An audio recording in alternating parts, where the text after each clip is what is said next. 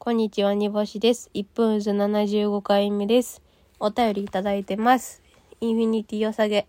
1分渦の再開、誠におめでとうございます。何かとじ、えー時間に追われることの多い現代社会。サブスクのサービスなどで手軽に新しいコンテンツと出会うことができるようになった昨今。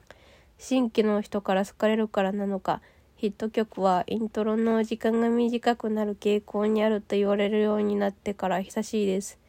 1分渦はイントロゼロでいきなりサビサビに入るためまさに時代を反映した番組なのですね。また音声や動画再生のアプリにおいては再生スピードを調整する機能をつけることが当たり前なり倍速にして、えー時短でコンテンツを楽しむ方もいるようです。これに関してはアーティスト特有のテンポ間が崩れてしまうようで私はあんまり好みません。1分図は倍速にしたらもったいないです。素材の味を、煮干しのお出汁をそのまま楽しみたいです。これからも素材の味をどんどん出していってください。渦の中から応援しています。ありがとうございます。